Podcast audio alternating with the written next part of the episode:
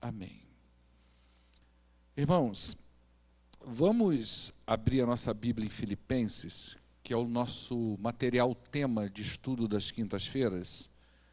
A gente está fazendo uma, uma exposição nesse, nessa carta do apóstolo Paulo a esta igreja.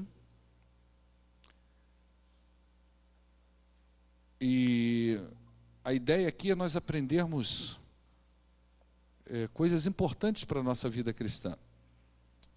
Deixa eu só me reconectar aqui com, com o esboço. Ok. É, para que a gente volte a, ao clima da carta, porque é, é isso é uma, uma grande questão nas igrejas, quando a gente é, tem no coração esse desejo de, de fazer uma série de reflexões, e às vezes a gente é interrompido, porque tem alguma coisa na, naquele dia que precisa interromper, né? é, é uma uma data específica da igreja. No meu caso, eu fiquei duas quintas-feiras fora, então é, acaba interrompendo e a gente precisa reconectar novamente. Né? Então, eu quero falar sobre algumas coisas que nós já falamos aqui. Né? Nós falamos sobre as razões que nos motivam a estudar essa carta. Né? A gente falou que aqui nessa carta do apóstolo Paulo tem comunhão, tem oração, tem doutrina a respeito da humilhação e da exaltação do Senhor Jesus Cristo, é uma carta que fala sobre vida cristã, é uma carta que fala sobre a eternidade. Então, como várias outras cartas que nós encontramos, ou textos que nós encontramos na Bíblia, Filipenses é uma carta rica para nós. Falamos também sobre o início da igreja lá de Filipos. Essa igreja, a gente consegue é, é, ver o início dela lá em Atos capítulo 16, quando o apóstolo Paulo ele orientado pelo Espírito de Deus, é? ele, ele, quer trabalhar ali naquela região que ele estava, que é Troade e mais algumas cidades em volta, e o Espírito de Deus diz para ele: não, você precisa ir lá para Macedônia. Então ele atravessa o mar, vai parar num porto lá da cidade de Filipos, né, que hoje é chamado Porto de Cavala.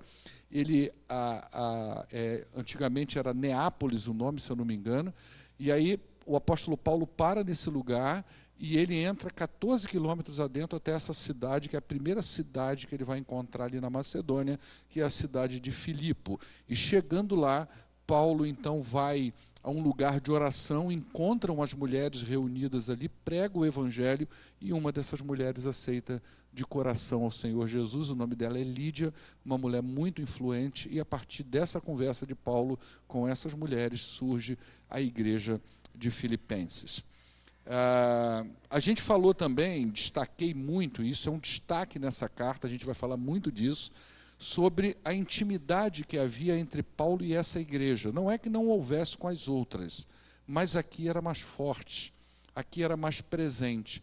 Por exemplo, quando Paulo escreve a igreja de Roma, ele está escrevendo para uma igreja que ele não conhece as pessoas, ele não conhece a igreja. Talvez ele tenha alguns conhecidos na igreja, mas ele não conhece nem Roma quando ele escreveu. E aqui não, aqui ele conhece a cidade, ele conhece as pessoas, a igreja nasce a partir de, uma, de um contato pessoal dele, diferente da igreja de Roma, que não foi ele que estabeleceu aquela igreja. Roma não tem nenhuma um, uma, um nome de uma pessoa que a gente pode dizer assim, a igreja começou a partir desse sujeito. O que se diz sobre a igreja de Roma é que ela, ela nasceu a partir da, daquele evento lá de Pentecostes, onde haviam muitos judeus que moravam em Roma e até alguns cidadãos de lá mesmo, que voltaram para suas cidades e foram começando então a igreja lá de Roma. Falamos também sobre como Paulo se apresenta a essa igreja. Isso foi um destaque muito importante, porque eu trouxe aqui para vocês que várias cartas que Paulo escreve, né, aqui no Novo Testamento, você vai ver que em quase todas elas Paulo se apresenta como apóstolo ou como alguém que está vindo da parte do Senhor. Mas a essa igreja, Paulo se apresenta simplesmente como ele é. Ele tinha essa liberdade com a igreja. Ele não tinha necessidade de autoafirmar o seu apostolado. Ele não tinha necessidade de defender ali para a igreja que ele estava sendo enviado por Deus. Então ele se apresenta para a igreja como ele é, ele é um servo. Então a gente falou um pouco disso. Não é? é, e a gente vai falar, falamos aí dos santos, não é? Os santos, Paulo escreve à igreja e ele vai dizer a todos os santos em Cristo Jesus que estão em Filipos, ou seja, a igreja de Jesus Cristo. E uma coisa que eu falei foi que a palavra santo é uma palavra que nos une como um só povo de Deus e também nos identifica como povo do Senhor. Os santos na Bíblia são aqueles que foram nascidos de novo, foram regenerados, são novas criaturas, são crentes em Jesus Cristo. E esse povo é identificado pela palavra santo. Então, santo é uma palavra que nos une e é uma palavra também que nos identifica como povo de Deus. E eu falei também sobre os bispos e os diáconos, e eu falei sobre a necessidade de todo líder da igreja ser um facilitador e um implementador da visão ministerial, ou seja, da unidade. A igreja ela vai andar muito bem, ela vai crescer, ela vai prosperar quando a, a, liderança da igreja, que envolve o pastor e todos os outros líderes da igreja, eles pensem igual, sintam igual e se comportem igual. Ou seja, a meta é a mesma. E não só a meta é a mesma, mas o, a, a forma de se alcançar a meta também é. Porque a gente pode dizer aqui, por exemplo, que todos nós temos o mesmo objetivo. A gente pode dizer que todos nós temos a intenção que a igreja prospere, mas, às vezes, nem todos nós é, vamos é, é, caminhar a mesma trilha para chegar a esse lugar. E aí dá divergência. Agora, quando há unidade na igreja, quando o, o, pastor, a liderança são facilitadores, ou seja, a engrenagem ela é boa para que o Espírito trabalhe aqui dentro, e a gente tem uma visão ministerial, a gente sabe onde a gente quer chegar, ou seja, nós vamos trabalhar para implementar isso na igreja. É, é por isso que eu sempre digo que a igreja não é um lugar a se vir, Ok? A igreja não é um lugar para você vir à igreja. A igreja é um lugar a se pertencer. E logo você vem. Tá certo? Ela não é só um lugar que eu venho. Ela precisa ser um lugar que eu faço parte, que eu pertenço. É? E quando a gente tem esse, esse, esse senso de pertencimento, de ser parte, nós vamos trabalhar para que as coisas aconteçam e seremos facilitadores. Hoje a gente vai dar sequência e a gente vai falar aí dos versos 3 a 8. Certo seria eu ir até o verso 11, tá certo? Mas só que fica grande, então a gente não vai até o verso 11. Então diz assim a palavra: Agradeço a meu Deus todas as vezes que me lembro de vocês. Em todas as minhas orações em favor de vocês, eu sempre oro com alegria, disse Paulo, por causa da cooperação que vocês têm dado ao Evangelho desde o primeiro dia até agora. Eu estou convicto, eu estou convencido de que aquele que começou a boa obra em vocês vai completá-la até o dia de Jesus Cristo. É justo que eu pense assim, que eu me sinta assim a respeito de todos vocês, uma vez que eu os tenho no meu coração, pois quer nas minhas correntes que me prendem, ou quer me defendendo e confirmando o Evangelho, todos vocês participam comigo da graça de Deus. Deus é minha testemunha de como eu tenho saudade de todos vocês com a profunda afeição de Cristo Jesus. Amém? Vamos tentar entender isso aí? É, eu quero aprender hoje um pouco com a pessoa do apóstolo Paulo. Eu quero aprender hoje um pouco com a postura do apóstolo Paulo como um líder, como um sujeito da fé, uh, e ver a relação que tem a postura e o comportamento do apóstolo Paulo com o nosso papel enquanto membros do corpo de Cristo. Então, quando eu olho a vida de Paulo, eu não aprendo só teologia com Paulo. Eu não só aprendo coisas sobre igreja, sobre Deus. Eu aprendo também coisas sobre o comportamento de um cristão um comportamento de um líder. Eu, por exemplo, enquanto pastor, eu vou procurar no apóstolo Paulo o comportamento do pastor. Se eu fosse líder de um ministério, poderia buscar no apóstolo Paulo inspiração para ser líder de um ministério. Mas eu também posso não ser líder de nada, eu sou membro da igreja, atuante, mas não sou, não, não tenho uma função de liderança na igreja. Não importa, eu vou olhar para a vida de Paulo e vou aprender como é que vive a vida de um crente na igreja. Então, ao olhar para a vida de Paulo, ele me, ele me ensina muita coisa.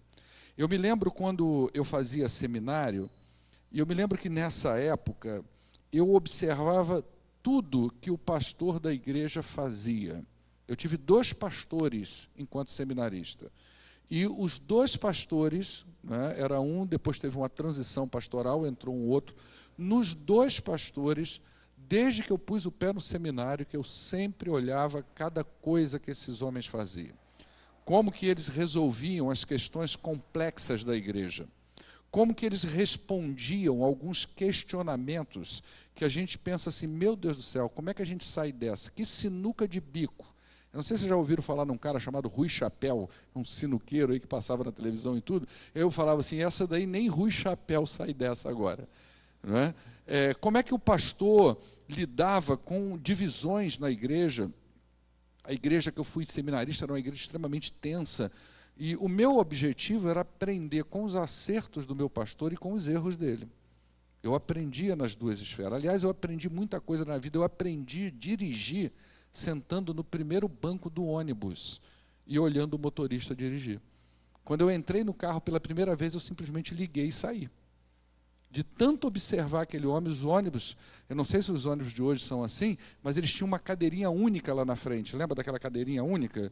Alguém andou em ônibus assim, só com aquela cadeirinha lá na frente?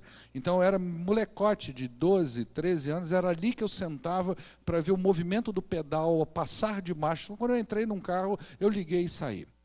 Ah, hoje nós temos o privilégio de olhar para a vida de homens como Paulo, homens de Deus, e aprender com eles sobre a vida ministerial, sobre a vida cristã, sobre a ética nos relacionamentos, em como a gente pode lidar com questões difíceis, como nós podemos permanecer fiéis, mesmo sendo membros de igrejas que às vezes são complexas. Tudo isso a gente, olhando para Paulo, a gente pode aprender. Hoje eu quero destacar aqui duas posturas na vida do apóstolo Paulo, aparentemente antagônicas, mas elas coabitam na vida desse grande homem. Uma delas é a firmeza, aquela coisa mais rústica, mais pontual, mais casca grossa. E a outra é a doçura que existe no coração e na vida do apóstolo Paulo. Às vezes é até difícil você pensar que as duas coisas habitam no mesmo homem.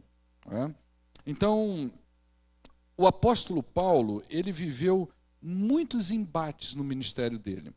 Ele teve crise com igrejas, ele teve crise com líderes judaicos, ele teve crise com líderes pagãos, ele teve crise entre colegas de ministério, ele participou de assembleias tensas, o apóstolo Paulo teve que se manifestar em assembleia de igreja. Eu tenho certeza que se ele fosse um crente de hoje, ele ia ser aquele cara que levantava, questionava, colocava a posição dele. Ele viveu muito intensamente esses embates. Não é? Então, basta você ler a vida dele e você vai notar que a vida do apóstolo Paulo foi uma vida de desgaste ministerial. Ele teve que ser duro com as pessoas muitas vezes. Ele teve que discutir com as pessoas muitas vezes. Mas você vai perceber também quanto esse homem era resiliente, como que ele tinha a capacidade de se reestruturar, de se reelaborar para lidar com essas situações difíceis na vida dele. Então, se você ler, por exemplo, 1 Coríntios, você vai ver a crise de Paulo com a igreja. Se você ler 2 Coríntios, você vai ver Paulo tentando reanimar e vencendo seus próprios obstáculos internos principalmente no capítulo 4, que foi a base daquela série de mensagens que eu preguei, abatidos, mas não destruídos.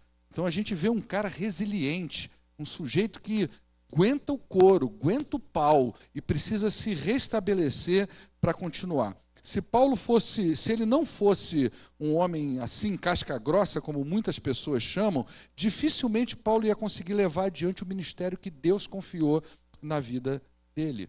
E eu aprendo uma coisa aqui com o apóstolo Paulo, que no serviço cristão nós não temos tempo para grandes ressentimentos. A gente não tem tempo para mágoas, para birras, para beicinhos, para ficar de bico. O, o, o, ministério, o, o ministério, a vida cristã, o exercício da fé cristã, o serviço cristão, precisa de pessoas que são firmes, que estão dispostas a levar adiante o que Deus confiou a ela. O serviço cristão não é lugar de mimimi. Se toda vez que você tiver no serviço cristão, que você tiver um embate com alguém, você é, tem uma postura de, de, acolhimento, de bico, de mágoa, de birra, você não vai levar adiante nunca o ministério que Deus confiou a você. Porque no serviço cristão não é lugar disso.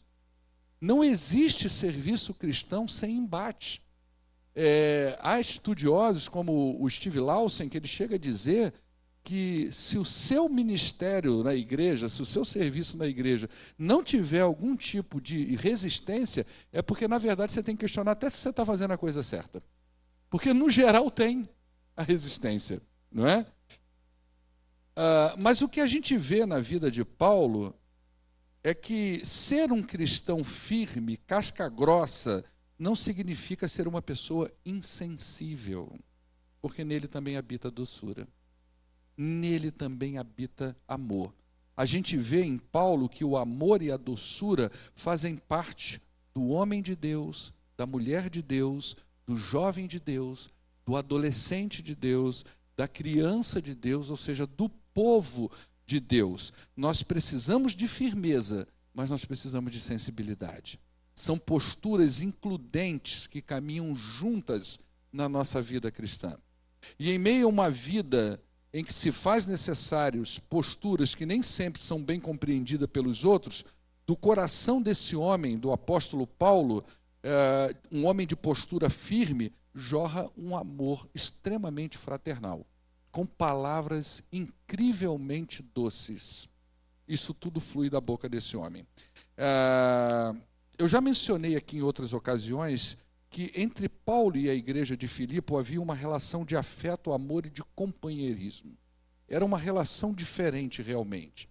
Cerca de dez anos antes de escrever essa carta, Paulo chegou à cidade de Filipe, pregou o evangelho e a partir dali nasceu uma igreja nessa cidade.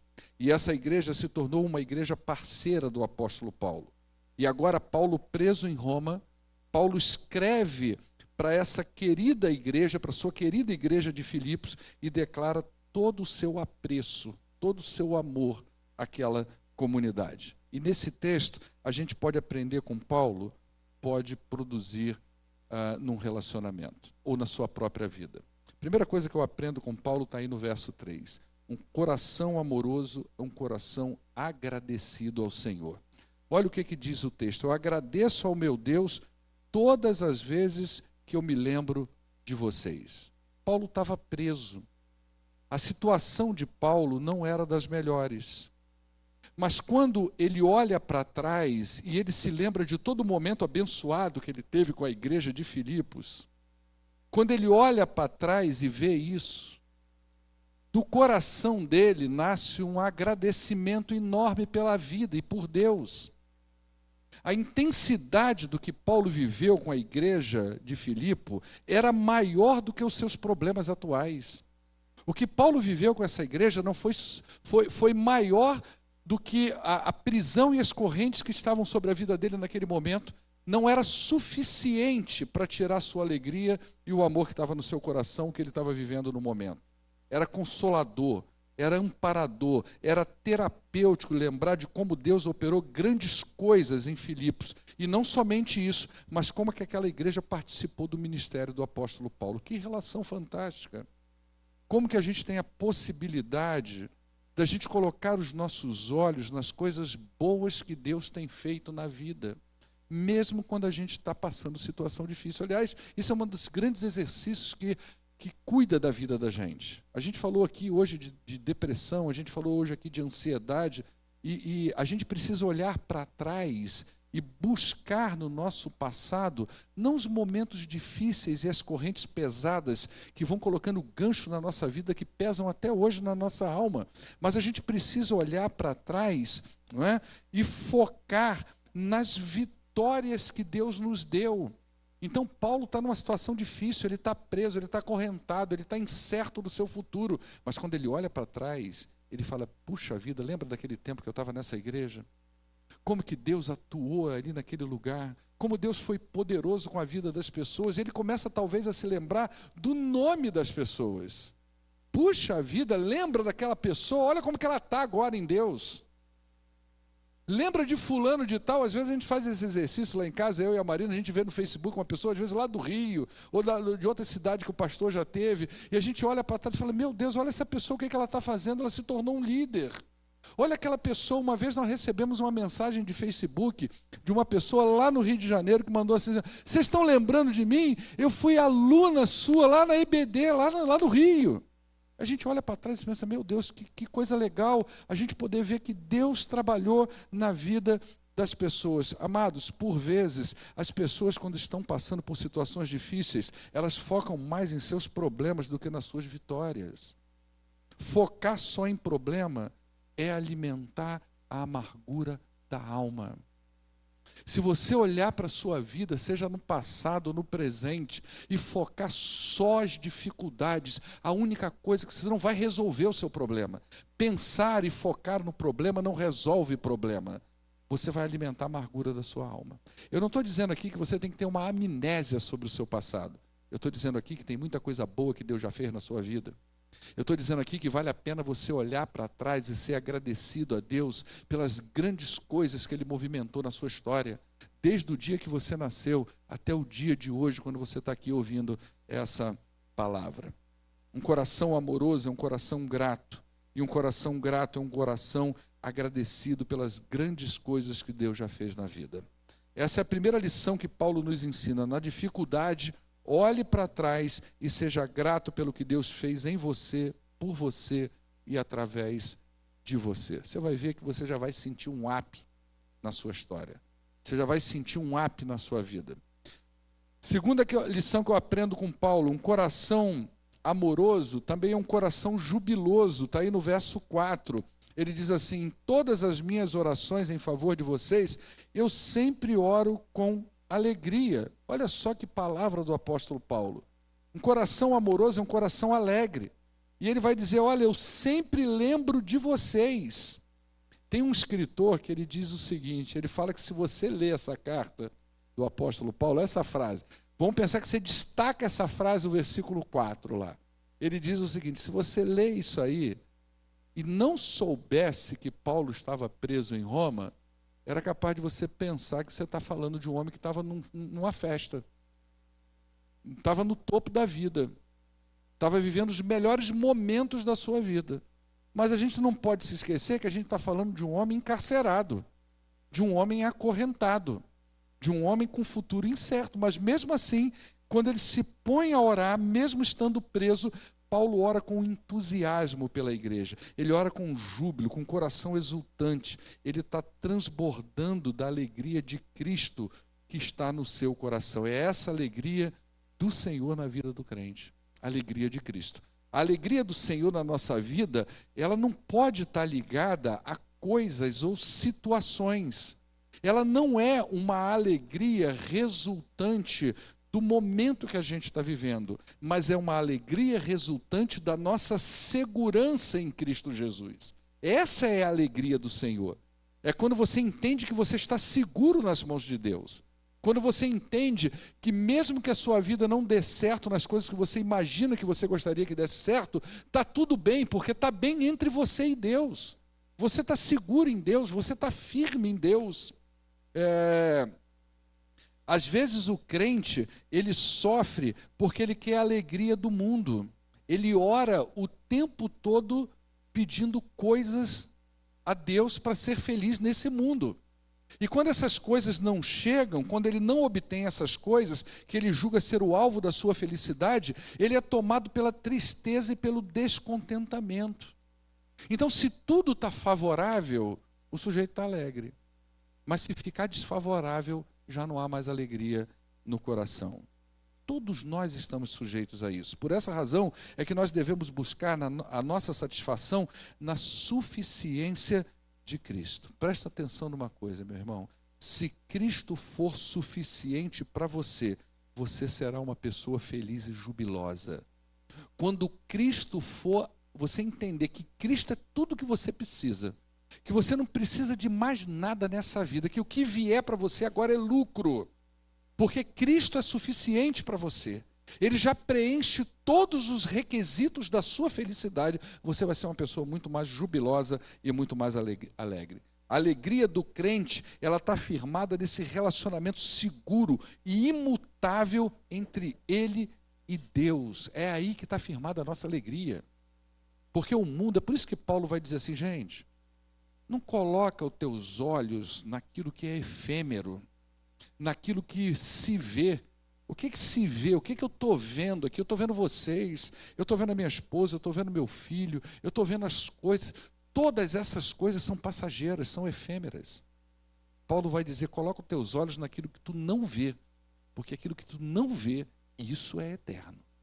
Isso vai durar para sempre. E o que que os meus olhos não vê hoje fisicamente? A vida eterna, o céu, o Senhor, as bênçãos espirituais, essas coisas a gente não toca, não vê aqui agora, mas essas coisas são eternas e firmes. É aí que está a nossa alegria. Agora, se eu começar a colocar alegria nas coisas que eu posso ter, aí eu começo a ver aquilo que eu não tenho, porque a gente é assim, não é verdade? A gente foca mais no que não tem do que foca na, na agradecer pelo pelo que tem. Tem gente que não está interessada no que tem, está preocupada com o que não tem. Ah, meu amigo, você vai sofrer. Porque o mundo é muita tristeza, né? John MacArthur ele diz o seguinte sobre isso: alegria espiritual não é uma atitude dependente de acaso ou circunstância, é uma confiança profunda e permanente de que, independentemente do que esteja acontecendo na minha vida ou na vida de um filho de Deus, tudo está bem entre ele e o Senhor. Não importa a dificuldade, o sofrimento, a decepção, o fracasso, a rejeição ou qualquer outro desafio que alguém esteja enfrentando, a alegria genuína continua existindo por causa daquele eterno bem-estar gerado pela graça de Deus na salvação. Assim, a Escritura deixa clara que a alegria mais completa, duradoura e satisfatória é aquela que vem de um relacionamento verdadeiro com Deus. Olha que coisa incrível. Isso não é o pastor que está dizendo. Isso é um outro pastor americano famosíssimo, John MacArthur. Ele está falando, ele está comentando, ele está sendo citado aqui por um outro escritor, um outro pastor batista chamado Steve Lawson, que cita o comentário de John MacArthur falando essas coisas sobre a alegria. Olha que coisa interessante. É essa alegria é a que fluía da vida de Paulo quando ele estava preso em Roma. Não é? E é com essa alegria vinda do Senhor que Paulo se punha a orar pelos filipenses. E é com essa alegria que nós devemos também orar uns pelos outros. Uns pelos outros. Coração amargo, ele às vezes vai ter dificuldade de orar por alguém. Sabe por quê? Não é porque ele não quer, não. Mas ele tem tanta demanda de tristeza com o Senhor, que quando ele se ajoelhar para orar, ele vai falar mais dele com Deus do que do outro com Deus. E quando a gente ora pela vida de uma outra pessoa, é incrível como o Senhor nos consola, nos ampara e nos dá júbilo. É incrível. Ontem, no nosso encontro de homens, o Lucas Carneiro deu esse testemunho, não foi? Ele parou numa calçada, ele orou pela vida de uma pessoa no meio da rua, nunca tinha feito isso na vida. Como que ele saiu jubiloso, querendo até dizer para os outros. Né? Olha só que, que coisa, isso, isso é, é fruto exatamente de, de, dessa coisa da gente orar por outras pessoas. Né? Terceiro ponto que eu aprendo aqui, está aí no verso seguinte, né? quando Paulo diz assim no verso 5: Por causa da cooperação que vocês têm dado ao Evangelho, desde o primeiro dia até agora, um coração amoroso é um coração focado no Evangelho. Paulo mostra o seu coração nesse foco que ele dava ao Evangelho de Cristo. Mesmo estando preso, Paulo nunca perdeu a visão da necessidade de anunciar o evangelho na vida das pessoas. Aqui, quando ele escreve essa carta, ele está preso em Roma. Mas há dez anos atrás, ele estava preso em Filipe. E quando ele estava preso lá em Filipe, junto com seu companheiro Silas, vocês lembram desse episódio? Foi nessa igreja, nessa cidade. Não é? O que, que ele fez? Ele se lamuriou, ele chorou, ele ficou de cara emburrada, ele ficou reclamando com o Senhor. Ele cantou. Ele e Silas se puseram a cantar. Está lá em Atos capítulo 16. E quando eles puseram a cantar, o cárcere se abriu, você conhece a história, e um carcereiro estava lá desorientado. O que, que eles fizeram com o carcereiro? crê no Senhor Jesus e será salvo tu e a tua casa. Coração de Paulo, esse coração amoroso, doce, coração focado no Evangelho. O Evangelho era central para Paulo. Ele destaca como essa igreja recebeu o Evangelho, entendeu que o Evangelho mudou a vida deles e entendeu que eles precisavam levar esse Evangelho para outras pessoas. Então, a igreja, quando recebeu o Evangelho, quando aquelas pessoas lá de Filipe ouviu falar de Cristo, entendeu a, a, a, o que, que Jesus é, representava para eles e a necessidade do Evangelho, eles se tornaram cooperadores de Cristo, do, do Evangelho de Cristo. Né? Veja bem, a palavra cooperador aqui é uma palavra que a gente sempre ouve, mas não, na, não associada à palavra cooperação. É coinomia. Já ouviu falar essa palavra? O que é coinomia? Quando a gente fala coinomia, a gente fala de quê? Você sabe, pode falar. O que é coinomia? Vamos fazer uma coinomia, irmão. Comunhão. Não é? Da ideia dessa coisa da comunhão. Aqui é cooperação. Aqui ela traz a ideia, como diz o Moody, um comentarista, ele diz assim, ó, coinomia vem de um verbo que significa ter em comum e pode ser definido no Novo Testamento como aquela vida cristã cooperativa e mútuo relacionamento que brota da participação comum de Cristo em seus benefícios. O que, é que ele está dizendo aqui? Que o cooperador do Evangelho é aquele sujeito que entendeu que em Cristo ele é unido com outras pessoas que estão juntas com um alvo, com uma missão, que é levar o Evangelho para outras pessoas. Tem um outro escritor que, para explicar isso aqui, ele faz uma coisa muito interessante. Ele leva a gente lá em Lucas capítulo 5, naquele evento da pesca maravilhosa. Lembra dessa pesca? Que Jesus chega lá e fala para Pedro: Pedro, volta lá no mar e joga a rede. Pedro volta, joga a rede, ele põe um monte de peixe, ele chama outras pessoas e ali eles se tornam cooperadores, porque está todo mundo no mesmo barco. Essa é a visão do crente, a visão da igreja. Todos nós estamos no mesmo barco. Essa é a ideia do cooperador. Presta atenção, nós estamos em campanha de missões nacionais. Todos os batistas, todos os crentes estão no mesmo barco dessa campanha. Então, quando a gente deseja que o evangelho vá para várias pessoas, estamos todos unidos na, no mesmo ministério, na mesma cooperação. Era isso que a igreja entendia em relação ao apóstolo Paulo. Paulo, você está querendo ir para a Espanha, nós estamos no mesmo barco que vai para a Espanha com você. Paulo, você está querendo ir para Troade, nós estamos junto com você. Paulo, você quer entrar em Roma, você quer entrar nisso, nós estamos junto com você no mesmo barco. Por isso que a igreja se tornou cooperadora. Então, mesmo não indo, ela enviava recursos, ela enviava gente para saber se o apóstolo Paulo estava bem, porque eles entenderam que estavam no mesmo barco o barco do Evangelho. Né? Em Cristo, todos os crentes compartilham da mesma missão. Gente, presta atenção nisso. É por isso que eu digo que igreja não é lugar de se vir, é lugar de se pertencer. Em Cristo, todos os crentes compartilham da mesma missão: ir e fazer discípulo a todas as nações, batizando-os em nome do Pai, do Filho e do Espírito Santo e ensinando a obedecer tudo que Jesus ordenou. Nós estamos no mesmo barco. Isso é uma responsabilidade de todos nós de cada pessoa que entra dentro de uma igreja e professa a fé em Cristo Jesus. O fato das pessoas entrarem e saírem da igreja descompromissadas com essa missão, se tornando apenas frequentadores de igreja, não tira delas essa responsabilidade de participar disso.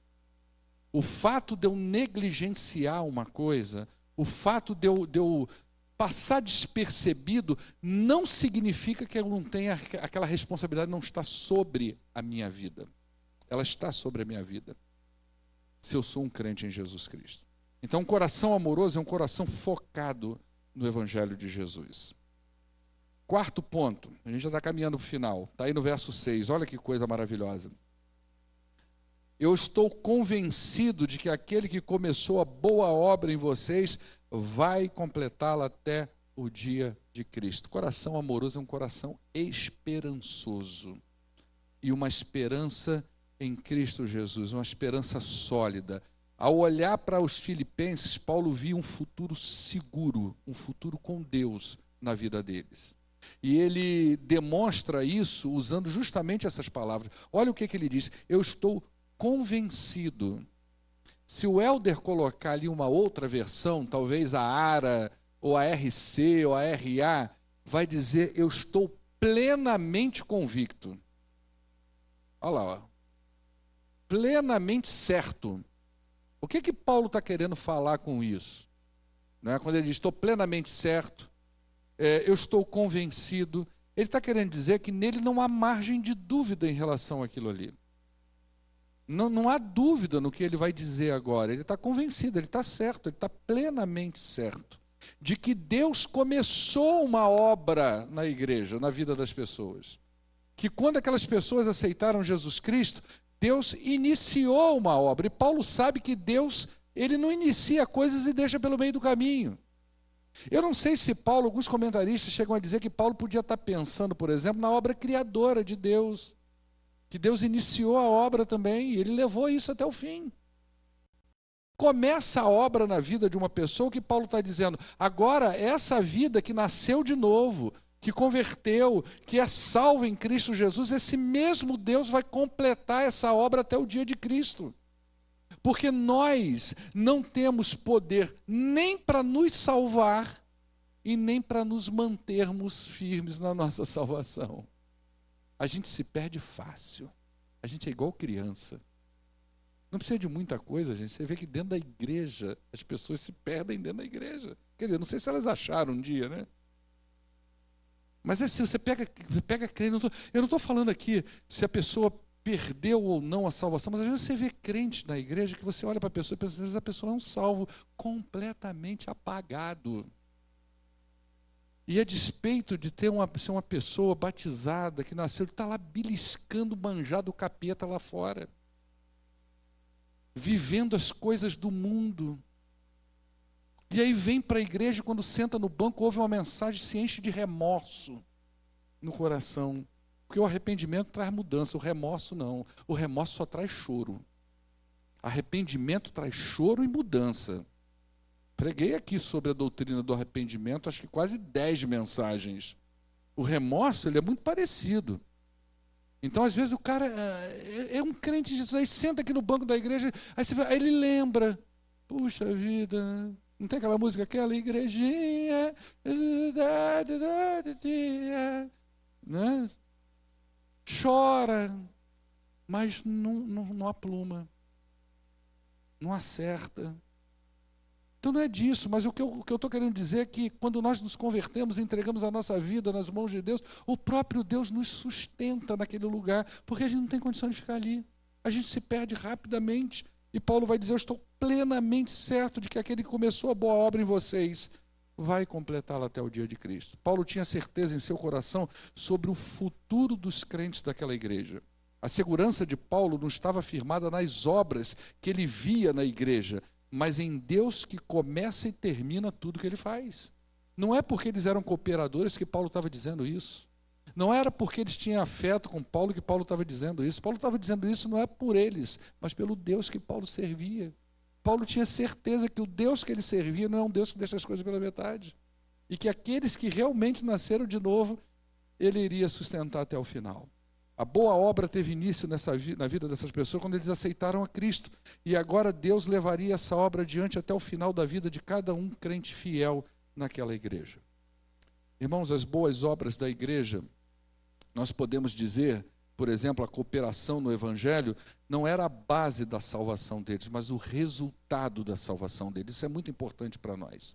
O que nós fazemos, o que nós desprendemos, não é a base da nossa salvação, mas é, deve ser o resultado da nossa salvação. Faço porque fui alcançado por Cristo Jesus. Faço porque o meu coração transborda de alegria, gratidão e amor pelo meu Deus. Faço porque em Cristo eu tenho consciência da minha missão cristã.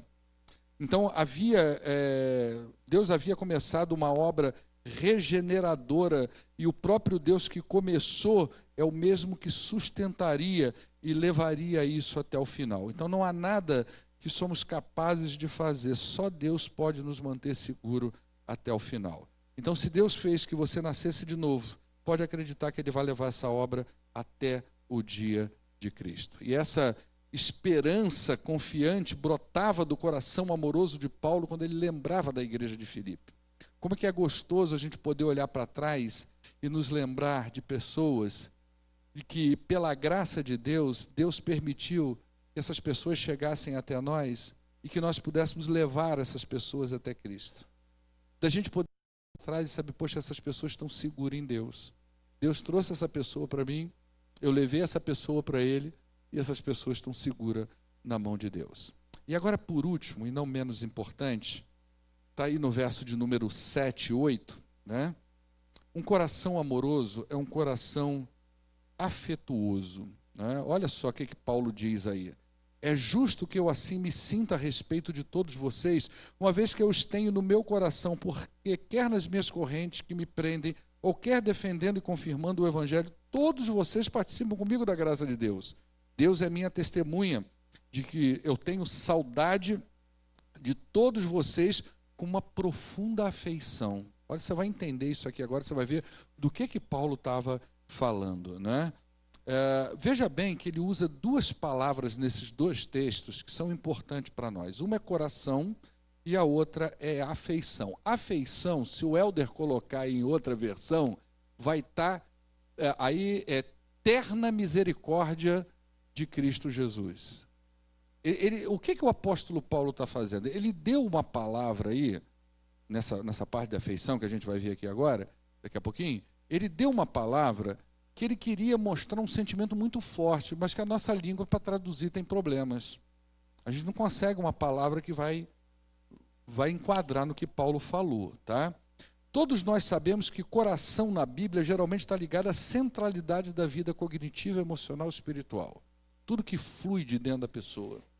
Toda a energia, a sede dos seus desejos, paixões, vida, coração. Ah, agora, observe aí uma nota que eu vou dizer para você do dicionário grego para afeição. A palavra que está por trás da afeição aí. As entranhas eram consideradas como a sede das paixões mais extremas. Por que, que eu comecei daqui? Porque antes eu, não, eu acabei recortando, mas a palavra aí dá ideia de intestino. Tá certo? É coisa aqui, aqui dentro. Então, olha o que, o dicionário vai dizer: as entranhas eram consideradas como a sede das paixões mais extremas, tal como o ódio e o amor. Cara, é dois sentimentos extremos: ódio e amor. Então, ele está querendo dizer que essa palavra aponta para uma realidade intensa.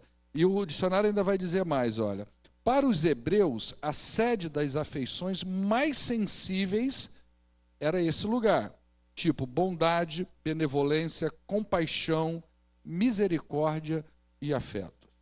Então, Paulo está dizendo que nutria por essas pessoas que nasceram de novo como ele e que estavam seguras em Cristo um profundo sentimento afetuoso. É como se ele estivesse assim, gente, vocês ocupam um lugar especial na minha vida.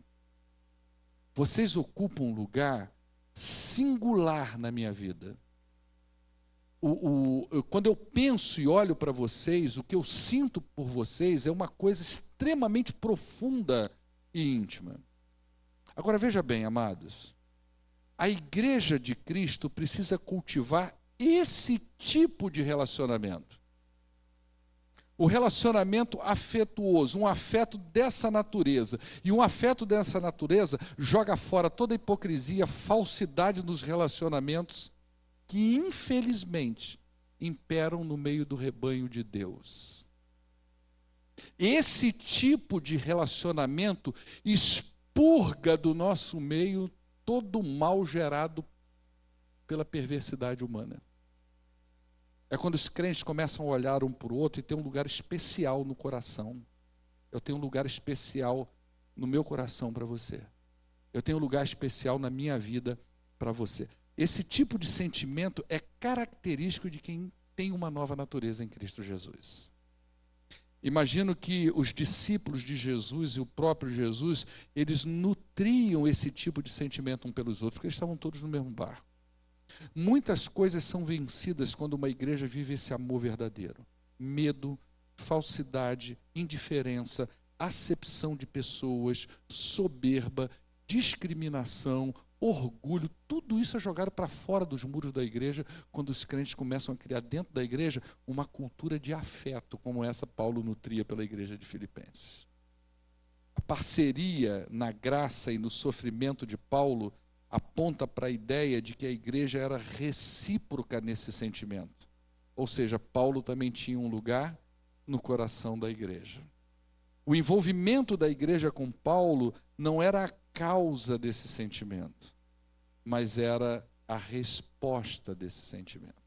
Eles se envolviam com Paulo justamente porque nutria essa relação afetuosa. O que, é que fica para nós aqui para a gente concluir? Primeiro, ao mesmo tempo que nós precisamos ser firmes para levar a obra de Deus adiante, a gente precisa ter um coração sensível e amoroso para outras pessoas. A gente não é só pedra, a gente é carne também. A gente não é só firmeza, a gente é sensibilidade também. A gente não é só é, aspecto rústico, a gente chora também.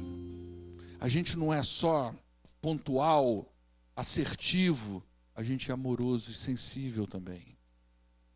Esse coração sensível, amoroso, é outra coisa que eu aprendo que é produto desse novo nascimento em Cristo Jesus, ele precisa aparecer nos nossos relacionamentos. Lembra quando eu falei, da outra vez, eu falei naquele texto sobre o, o de Efésios 4, na época dos jovens, que eu falei que a gente precisa fazer, eu li lá que a gente precisa fazer todo esforço para manter o vínculo da paz.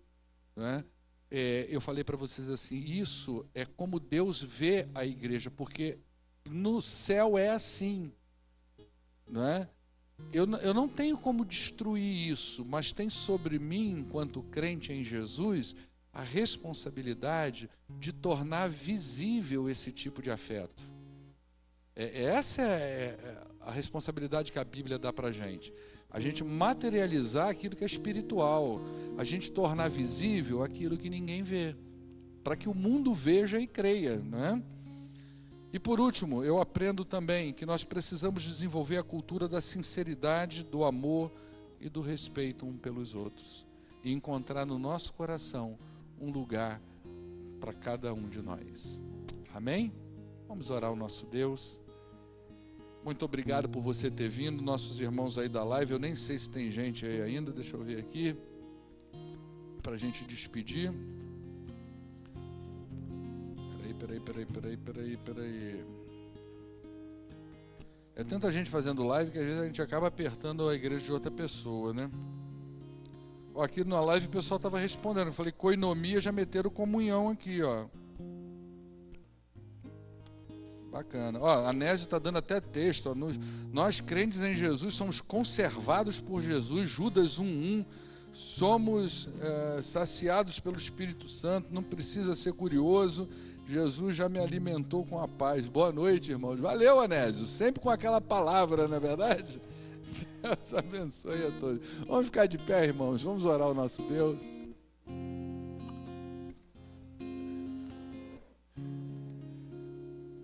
Pai, leve-nos para casa na tua presença e nos dê uma semana próspera e abençoada Pai, eu quero pedir em nome de Jesus que o teu Espírito nos ajude a nutrir esse coração amoroso que se reverte em alegria, em júbilo, contentamento. É o coração evangelístico, afetuoso.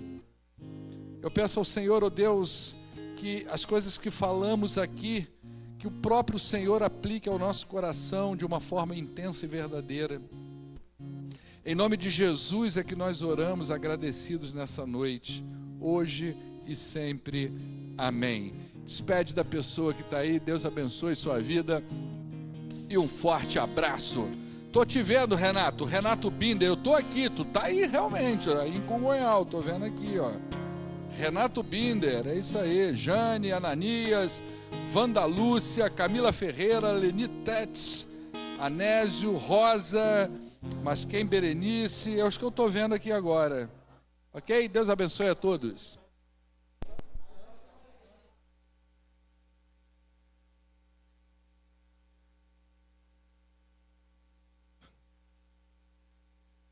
Deus abençoe sua vida. E vai aparecendo aí, eu vou pedir para botar seu